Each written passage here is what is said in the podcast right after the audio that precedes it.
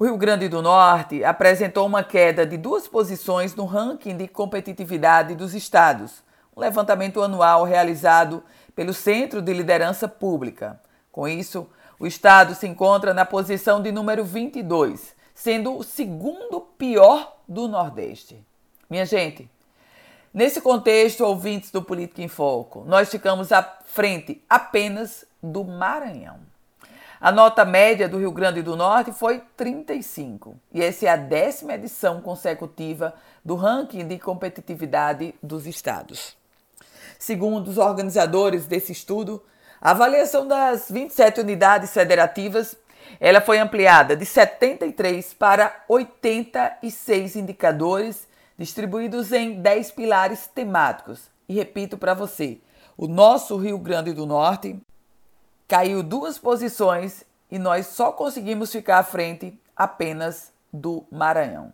Aliás, diante desse contexto, há algumas informações complementares que eu trago para você. A questão da infraestrutura, nós ficamos na 13 terceira posição. E ficamos na posição de número 23 terceiro em sustentabilidade ambiental. Conseguimos alguns avanços pequenos, na no questão do capital humano, na questão de potencial de mercado e subimos três posições no pilar de eficiência da máquina pública e três posições em segurança pública. Aí você deve estar dizendo, Ana Ruth, segurança?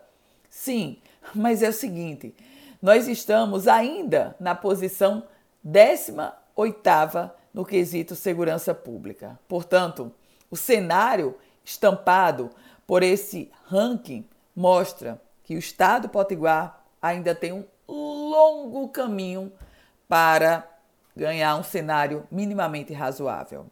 Eu volto com outras informações aqui no Política em Foco com Ana Ruth Dantas.